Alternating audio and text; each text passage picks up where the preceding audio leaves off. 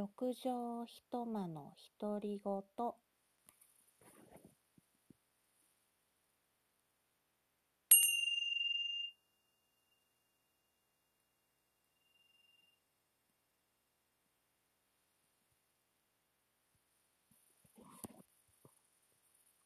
はい、え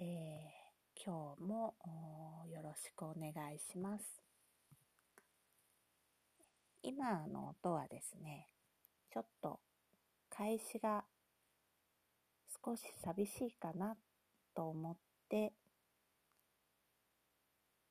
先日部屋を整理していたら、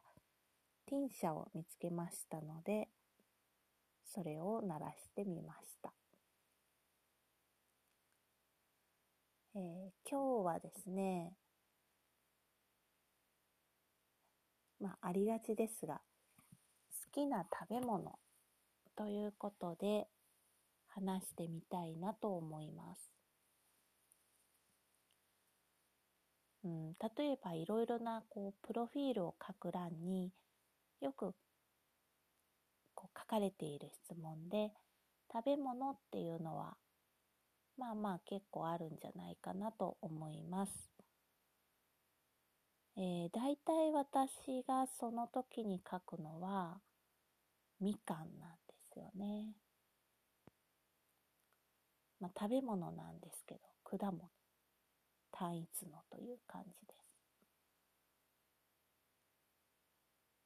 で、このみかんが本当にこう小さい、多分小学生ぐらいから好きで、未だに好きで、シーズンは、には結構食べますね。えー、やっぱりこの味もその季節によったり、大きさによって違ってきますので、えー、美味しいみかんに当たった時はもうほんと何個でも食べられちゃうという感じです。えー、小学生の頃ですかね、我が家にはあのこたつがあったんですが、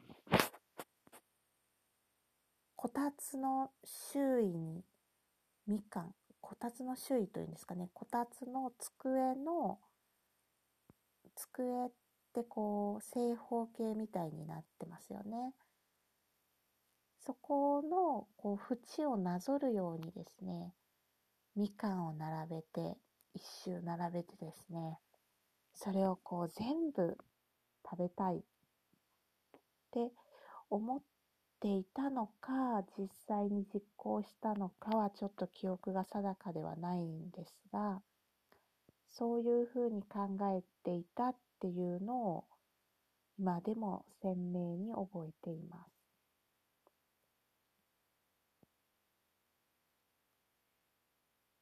それがしてみたかったんだと思いますね。もうお腹いっぱいみかんを食べる。結構やってたと思うんですが。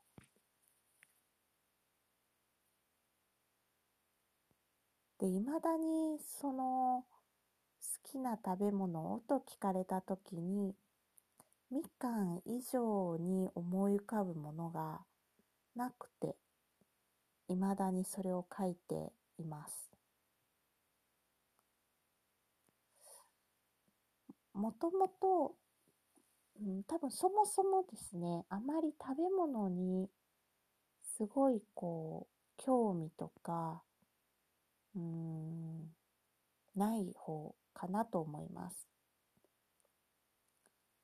えー、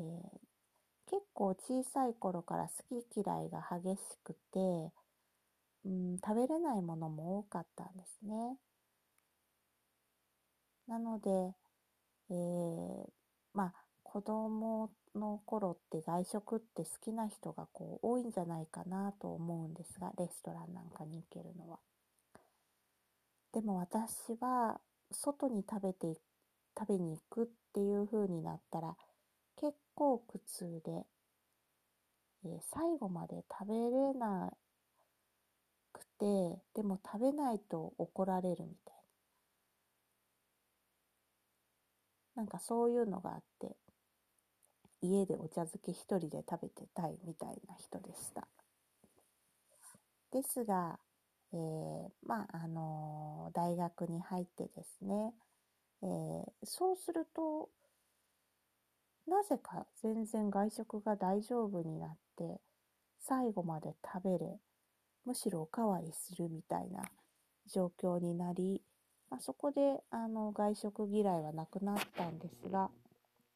ただ、あまあ相変わらず、こう、食への強い興味はなくですね、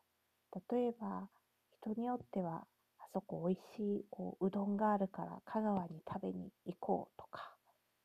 あそこのお店のすごいこう美味しくって有名みたいだから並んで食べようとか、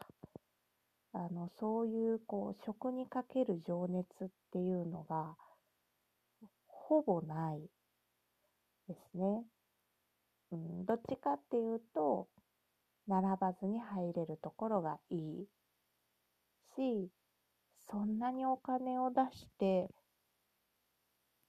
何か美味しいものを食べたいとも思わない。ほどほどで全然美味しいかなと思うし、うん、うん、まあ、外食の時に番気にするのは、その空間、の居心地の良さ。特に椅子？その、椅子が何か不安定だったり、こう小さすぎたり細すぎたりとか高すぎたりみたいな場所がすごく苦手で全然こう落ち着かなくって、うん、早く出たくなります。なのでそもそもこう食べるものへの興味が低いっていうのがあるので、えー、未だに私の好きな食べ物はみかんなんだろうと思います。